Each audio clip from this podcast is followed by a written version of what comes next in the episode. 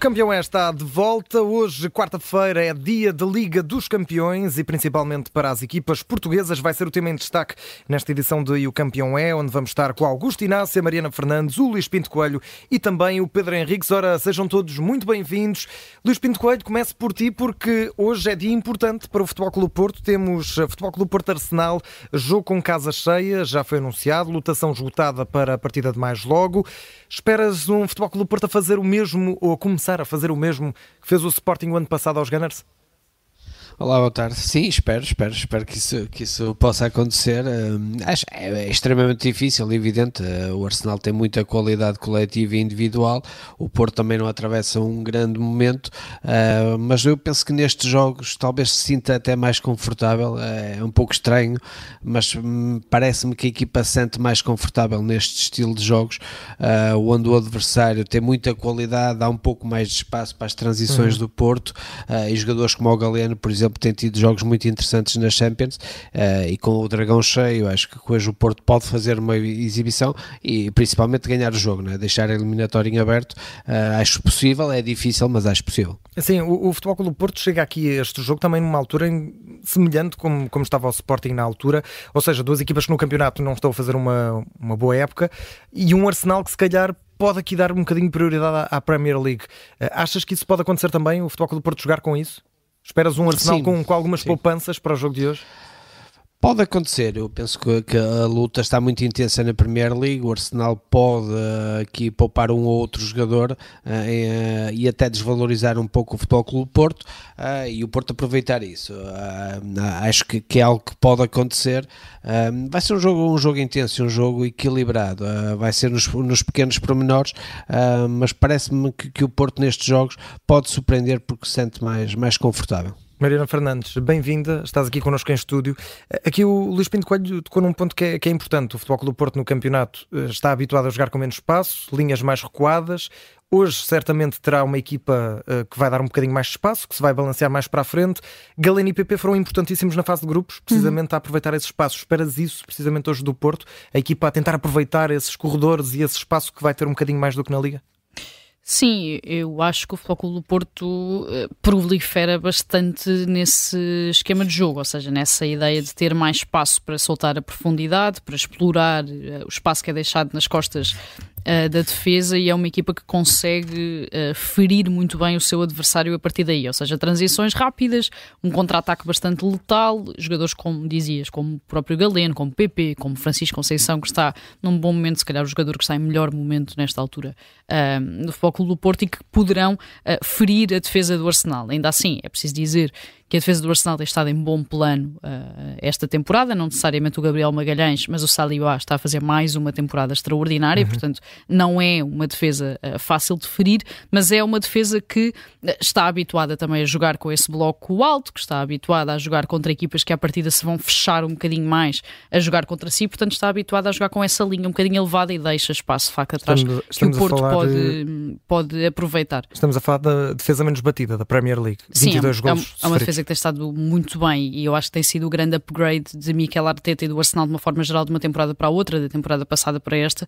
não dar tanta prioridade, ou dar a prioridade tem de ser dada, obviamente, mas não dar tanta prioridade apenas à transição ofensiva, dar muita prioridade à transição defensiva e foi o grande calcanhar daqueles do Arsenal na temporada passada, quando começa a perder gás no final da temporada e acaba por perder a Premier League, foi esse o problema, foi uma quebra muito grande uh, a nível defensivo e uma fragilidade defensiva muito grande que este ano não está a acontecer, bem pelo contrário, como, como dizias. Mas sim, acho que o Porto pode aproveitar essa ideia de ser quase aqui o, o David contra Golias e tentar jogar contra isso. Já Pinto lhe dizia, e, e bem, que é eh, o Porto e estas equipas, particularmente Sérgio Conceição, conseguem galvanizar-se partindo de trás, ou seja, com esta teoria de que uh, estão a jogar contra uma equipa melhor, uma equipa que parte à frente, uma equipa que é favorita, que é superior e conseguir ter aqui o condão da surpresa. Quase o fizeram o ano passado contra o Inter de Milão, chegaram a ser superiores uh, naqueles oitavos de final da Liga dos Campeões contra o Inter de Milão, fizeram também este ano na fase de grupos contra o Barcelona, foram superiores nos dois jogos contra o Barcelona e acabaram por não ter, digamos,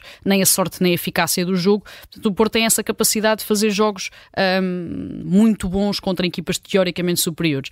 Dizias no início, na introdução, que o Arsenal poderia fazer algumas poupanças, eu não acredito nisso. É certo que o Arsenal dá prioridade máxima à Premier League porque não ganha a Premier League há muito tempo. Ainda por cima, o próximo jogo é com o Newcastle. Exatamente, mas o, Arsenal não estava há muito tempo na Liga dos uhum. Campeões. Portanto, o ano passado estávamos a falar de um contexto de Liga Europa, claro. de uma, uma altura já muito crítica da temporada em que o Arsenal de facto estava a dar, não era prioridade, era quase só pensar na Premier League e em voltar a conquistá-la. Não é bem esse o cenário atualmente. Não só o Arsenal tem um plantel um bocadinho mais tenso, não muito, mas um bocadinho mais tenso como uh, estamos ainda numa fase aqui, a meio quase da temporada, portanto, não estamos a chegar ainda à fase crítica, uh, e estamos a falar de uma Liga dos Campeões onde o Arsenal não estava há muito, muito tempo, pelo menos desta forma. Portanto, tanto os adeptos, e percebemos isso pela lotação escutada do Estádio Dragão, com, tanto os adeptos como o próprio clube em si, querem passar esta eliminatória. Portanto, eu não acredito muito na teoria de o Arsenal poupanças, não. Eu acho que o Arsenal vai surgir uh, hoje à noite no, no Estádio do Dragão uh, na máxima força. Augusto Inácio, ontem vimos, por exemplo, no, no Giuseppe Miasa, o Inter de Milão ser muito levado ao colo pelos adeptos e pelo apoio fantástico que estava no estádio do, do Inter. Pergunto se hoje também esperas esse caldeirão completo no Estádio do Dragão, tu que ganhaste uma Champions, uma, na altura, uma taça dos campeões europeus serviço do Futebol do Porto, se esperas também esse apoio dos adeptos para levar o Porto em frente num, num troféu, numa competição onde tem tanta história e onde, como dizia aqui a Mariana e o Luís, normalmente com o Porto neste tipo de jogos não há favoritos. Bom dia a todos. É, é verdade que o, Porto é, é, aquela equipa portuguesa, se não a melhor equipa portuguesa, quando está nestas competições europeias, é aquela que parece que encara melhor e que encarna melhor o espírito internacional. E naturalmente que o Porto uh, está a passar por uma fase menos boa, uh, os adeptos estão descrentes porque eu também estou como eles, no sentido de não acreditar muito que o Porto seja campeão. Veio de uma derrota com o Aroca, joga com o da Amador e o Sérgio Conceição se queixou-se que sentiu um ambiente muito mais frio em relação aos outros jogos que tinha, tinha realizado em casa. O que é certo é que isto é um jogo internacional, é um jogo em que o Porto está nos oitavos de final, é um jogo em que o adversário se chama-se Arsenal, está num grande momento de forma, o Porto não está tão bem, mas neste tipo de competições, o Porto agiganta-se sempre. Uhum. Normalmente agiganta-se sempre. E não é nenhuma surpresa se nós virmos o jogo logo e virmos um Porto uh, com uma outra intensidade, com outro perfil. Diferente do campeonato, claro. Porque é assim, naquela casa, é assim que eles encaram as dificuldades, é olhar de frente e acreditar que é possível fazer alguma coisa de positivo. Uhum. E eu creio que os adeptos vão acompanhar esta vez a equipa, ao contrário daquilo que foi o jogo da Amadora, vão estar em peso, porque sabem que é só uma competição diferente, é um jogo internacional e o Porto tem tudo a ganhar. Pedro Henriques, vamos ao teu momento de previsão. Qual é que para ti vai ser o 11 do Futebol Clube do Porto? A Sérgio Conceição vai para este jogo aqui com mais duas baixas, Taremi e Zaidu. Zaidu já sabemos não vai jogar o resto da temporada. Marcano já estava também lesionado, eh, sendo que em risco vão estar Fábio Cardoso, PP e João Mário. Tendo em conta estes dados, se fosse Sérgio Conceição, quem é que escolhias para o 11 inicial? Bom dia, eu pensava que ias-me fazer uma pergunta assim mais difícil. uh, isto, isto para é ti assim, já, como não, dizia o Jesus, não, é já é, não, peanuts, é não é? Eu agora vou ser muito humilde. É que o 11 que eu vou dar agora, neste momento, é o 11 que vai jogar logo. Portanto, não é previsão. Certeza absoluta. É 11... Valbolos de Mafra, Pedro. Valbolos de Mafra. É tranquilo. É os que quiserem. Diogo Costa, venda lá à esquerda, João Mário à direita, Otávio com Pepe no centro. Nico Gonzalez e Alan Varela, e depois o, o, o, mais do mesmo, mas no sentido que são os melhores neste momento, o Ivan lá à frente, e atrás Galeno, PP, Francisco Conceição. Esta não, não, não mexe grandes dúvidas. Deixa-me só relembrar, tu disseste bem que o Arsenal tem a melhor defesa da Primeira Liga, mas também tem o segundo melhor ataque, portanto não é só uma equipa que defende, ou seja, à frente dele só o Liverpool com mais um gol, 59 para 58, e, e, e portanto embora o City também tenha 58 golos. Eh, também estou com a Mariana nesse sentido, acho que não vai haver poupanças por parte do Arsenal, na perspectiva de que isto é a Liga dos Campeões, o contexto não tem nada a ver com o ano passado com o jogo contra o Sporting. É um facto que faltam 72 horas uh, para o jogo com o Newcastle, e uhum. portanto é já no sábado às 8 da noite, mas este Arsenal realmente vem de um momento de forma extraordinária, basta ver as últimas 5 vitórias, a semana, ainda este fim de semana empatou 5 a 0 com o Burnley, e portanto está, com, está fortíssimo, mas também para terminar, relembrar que o Porto, uh, no histórico, nunca perdeu com o Arsenal em casa. O melhor que aconteceu foi uma, um empate, e portanto tem situações de fora, e, e, este é o Porto, o Porto da Liga dos Campeões, o Porto do plano internacional, e o Porto costuma dar, mesmo num ano em que não, as coisas não estão a correr bem, uh, costuma dar grandes respostas no plano internacional e estou muito convicto, não estou a falar da eliminatória nem de quem vai passar, mas estou uhum. muito convicto em relação àquilo que possa ser uma prestação muito boa do Futebol Clube do Porto e também convido que o público hoje vai estar uh, em, em, massa e a apoiar, a dar o tal ambiente de calor, de calor. A única coisa onde o Arsenal já começou a ganhar, basta ver as reportagens, é na cerveja. Por amor de Deus, às 8 da manhã, eu acho que eles ainda não saíram da noite, é uma coisa impressionante. Não fossem eles ingleses, não fossem eles exatamente, ingleses. é ver esta rapaziada com jovens e com crianças, tudo, a beber uns grandes canecos já ali nas esplanadas, é impressionante. Ora, o Futebol do Porto Arsenal joga-se às 8 da noite, já sabe que pode e deve acompanhar aqui o relato na Rádio Observador, em direto. O relato é do Ricardo Loureiro, a coordenação do Nuno Santos, com os comentários do Gabriel Alves eh, e do Luís Pinto Coelho, com o nosso Pedro Henriques a acompanhar os lances de arbitragem. Eh, muito, muito rapidamente, vamos eh, fazer aqui também uma pequena análise daquilo que aconteceu ontem. PSV 1, Dortmund 1, Inter de Milão 1, Atleti 0. Mariana Fernandes, o que é que destacas destes dois jogos e também, muito rapidamente, o que é que podemos esperar deste Nápoles-Barça, que é um jogo também grande e um jogo certamente de Agarman de Maradona lá de cima estará a ver. Uhum, com toda a certeza.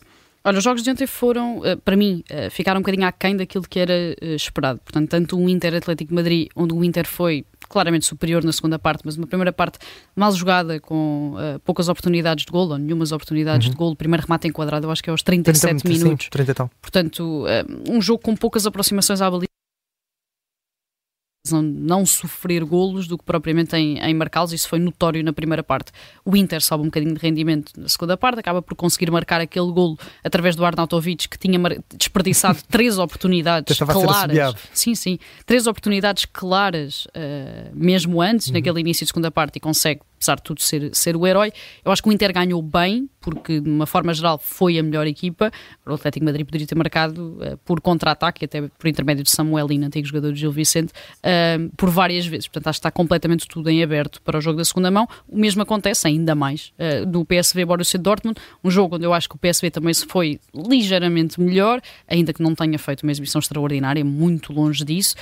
Um, um jogo muito aquém das expectativas pelas duas equipas que eram, duas equipas com um futebol bastante uh, positivo e com alguma qualidade que vão uh, tentando demonstrar ao longo das últimas temporadas. Esta temporada, particularmente, o PSV, que tem estado muito bem no Campeonato dos Países Baixos, e, e um jogo que também ficou muito aquém daquilo, daquilo que eram expectativas, bastante calculista, muito uhum. mais calculista do que o esperado o Nápoles-Barcelona, eh, de duas equipas, eh, não é em crise, é a viver períodos complicados da sua história. O Nápoles, eh, que é, é campeão e agora vive um ano muito complicado, já vai no terceiro treinador e o treinador agora vai contratado. Hoje. Sim, vai ter estreia hoje. O treinador agora contratado vai ficar também acumular com a seleção da Eslováquia e ser treinador interino, quase, não é? Mas até ao final da temporada. O Barcelona, que apesar de não perder há cerca de um mês, também está a viver uma fase um bocadinho incerta e não se percebe uhum. muito bem para onde é que vai, como é que vai e principalmente para onde é que vai depois de Xavi no final da temporada. Portanto, será uh, interessante ver como é que estas duas equipas vão abordar este jogo, sendo que eu acho que o Barcelona, claro, parte como uh, favorito. Luís Pinto Coelho, muito rapidamente, o que é que destacas dos jogos de ontem e o que é que esperas? Uh, hoje certamente não, não terás muito tempo para ver o Barcelona-Nápoles por causa do teu Futebol Clube Porto, mas o que é que destacas destas quatro equipas que ontem entraram em ação na Liga dos Campeões? Bastante equilíbrio, acho que hum, parece-me aqui que o Inter hum, tem algum favoritismo até por ter ganho, mas também me parece uma equipa mais equilibrada e mais consistente que, que o Atlético, mas o Atlético jogando em casa também tem, tem tudo em aberto uh, e acredito que, que, que, o Dortmund acabará, acabará por passar também, uh, mas foram jogos, concordo com a Mariana, um pouco hum, aquém do que se esperava, uh, até em certa medida um pouco aborrecidos em algumas partes do, dos jogos, não foram grandes jogos de de Champions. Ora, Augusto Inácio, eu diria para irmos contigo aqui a outro tema, até porque o nosso tempo não, não estica. Obviamente que se quiseres dar uma pequena análise também sobre os jogos de ontem, uh, o, o, microfone é teu, mas gostava de abordarmos e passarmos contigo aqui para outro tema. Uh, vamos falar muito rapidamente do Benfica, sendo que uh, amanhã faremos uma divisão mais alargada, mas hoje tivemos a notícia de que João Neves integrou o último treino do Benfica antes da, da viagem para, para Toulouse, para França, segunda mão da, do play-off da Liga Europa, e gostava de perguntar concretamente a tua experiência de treinador o, o, João Neves, sabemos, está de luto pela morte da mãe, teve ontem o funeral uh, da mãe. Um, já tiveste alguma vez, como treinador, também essa gestão de algum jogador que teve uma perda familiar e quer jogar? O João Neves, amanhã, se quiser mesmo jogar, que é o que diz a imprensa, uh, achas que sim? Achas que deve jogar até para fazer essa homenagem? Olha, isto tudo vai depender daquilo que, que, que é, que é o, a personalidade e, o querer do, do atleta que está em sofrimento. É do próprio, aqueles, não é?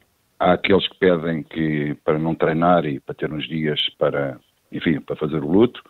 Há outros que chamam, chamam aquilo uma força interior maior para poder jogar, para poder dedicar eh, ao familiar que morreu. Uh, acho que esta, esta, esta morte, e eu estou aqui a falar assim e até estou arrepiado, uh, acho que era uma, uma morte que já se esperava, não foi uma coisa de repente, não foi uma coisa de um momento para o outro, que o trauma aí era muito mais forte.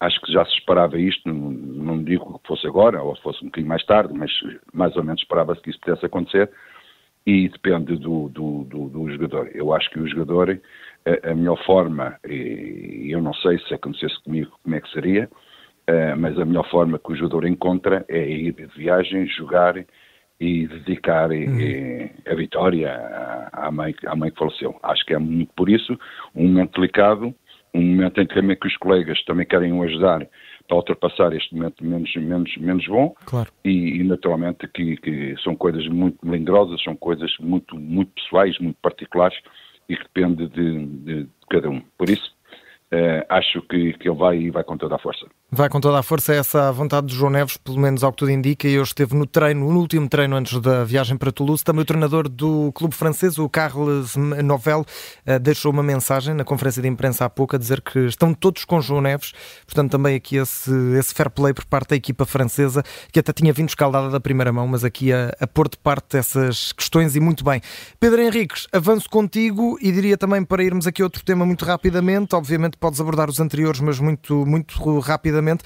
Uh, hoje tivemos eh, mais um relatório do CIES, do Observatório do, uh, do Futebol Internacional, Exato. que uh, fez aqui uma compilação das transferências nos últimos 10 anos, também nos últimos 5, e dá conta que o Sport Lisboa e Benfica é a equipa que teve maior lucro nos últimos 10 anos, ou seja, a diferença entre aquilo que investiu e aquilo que gastou só, aqui estamos só a falar de transferências, estamos a falar Exato. acima dos 700 milhões de euros nos últimos 10 anos.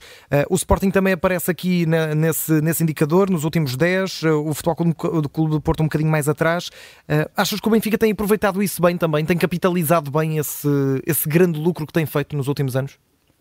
Sim, para, já a questão do, do, relatório que é independente, e isso para mim é muito relevante e importante, porque uma coisa são as contas que muitas vezes os presidentes achados apresentam e os clubes internamente. Isto é um relatório independente e, portanto, são factos e são situações factuais. E é bom também realçar aquilo que tu disseste, isto é a diferença entre aquilo que tu vendes e aquilo que tu compras. Portanto, ponto. Uhum. Não, não, está aqui mais nada em jogo. E dizer que uh, o Benfica começou uh, numa fase, bem se recordam, há uns anos bem largos, a vender jogadores de grande qualidade até por 15 milhões, e depois passou a vender outros jogadores que se calhar, uh, também com grande qualidade, como é o caso de João Félix, por 120 milhões. E eu, eu acho que teres um bom empresário, uh, e, e, as pessoas percebem o que eu quero dizer com isto, ter, teres alguém com, com poder no mercado, potencia e ajuda, porque se, se calhar nós todos ficámos com a ideia que João Félix que é um talento, mas 120 milhões, penso eu que na altura foi um excelente negócio. E portanto isto aqui também tem muito a ver com a qualidade dos jogadores, uhum. com a visão que o Benfica tem no sentido de, de, de e também com a academia, que, que tem potenciado claro. jogadores de altíssimo nível, isso também é muito importante. Mas olhando aqui para o plano, para o plano geral, Pedro, achas que, por exemplo, o Benfica foi a equipa que teve maior lucro, 732 milhões de euros, o Sporting aparece em quinto lugar com 380, lugar, o Porto em sétimo com 322, o Braga Braga um bocadinho mais abaixo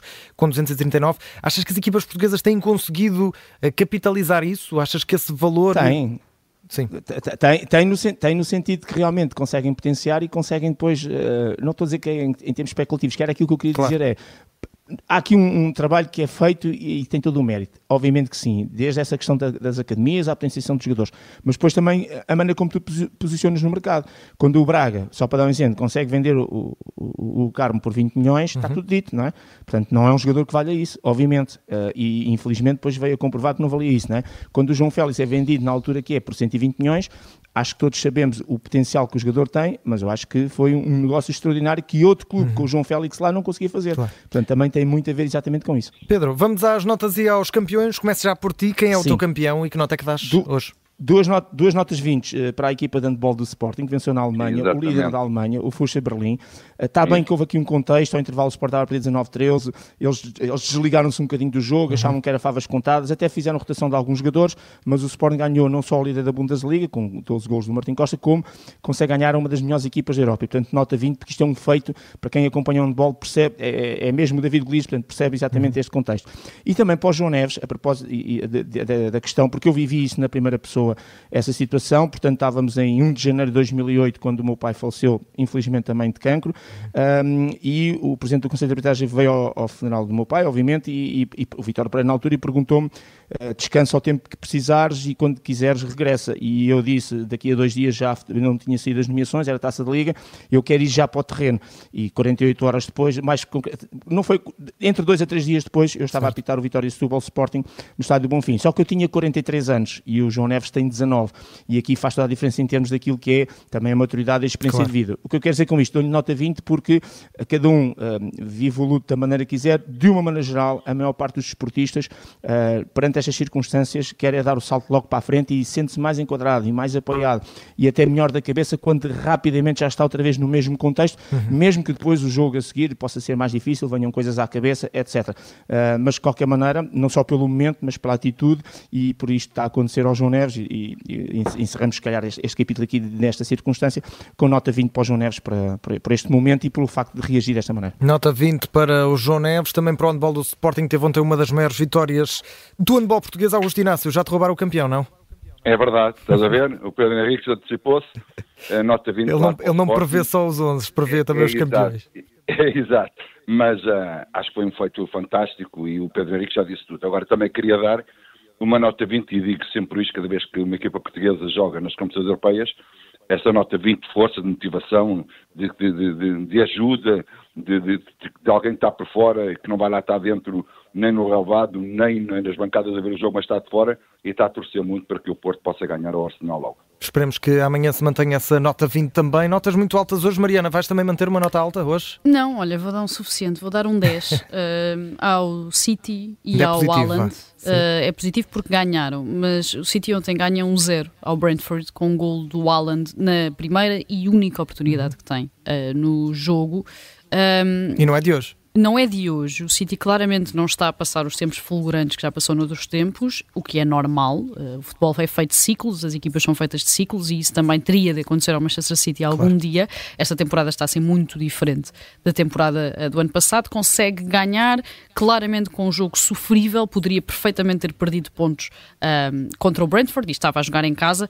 Aquilo que eu acho que é mais preocupante é não só uh, o facto de Alan não ter a preponderância que já teve, ou seja, é verdade que só precisa quase de meia oportunidade para marcar um gol, isso notou-se ontem, eh, mas não consegue ligar-se ao resto da equipa como conseguia na temporada passada, está completamente aliado e passa o jogo praticamente isolado nestes jogos em que o City está um bocadinho abaixo daquilo que é normal. Como existem erros eh, de transição, erros de ligação de jogo, erros até de passes errados, que era uma coisa que o City quase não fazia, que não aconteciam uh, desde há muitos anos.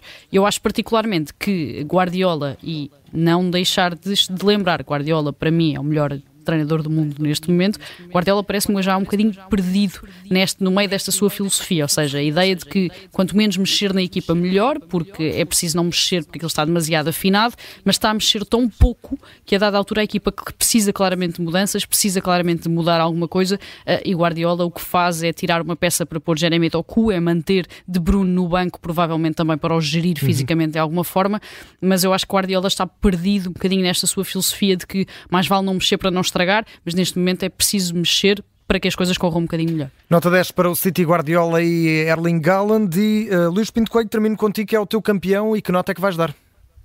Vou dar aqui 3, 3 18. Uh, Notas repito, muito altas hoje. Sim, uh, para, para o handball de Sporting, obviamente. Uh, para Nuno Borges, que, que esta uhum. madrugada conseguiu mais uma, uma vitória consistente e ele, ele está muito consistente no circuito ATP uhum. e é, isso é, é, muito bom. Uh, e, e uma nota 18 também para o Samuel Lino, que se tem vindo a impor com, com, com muita qualidade um, ao mais alto nível e é pena os grandes em Portugal terem deixado fugir este, este bom talento, porque é um jogador eh, entusiasmante e, e, de muita qualidade.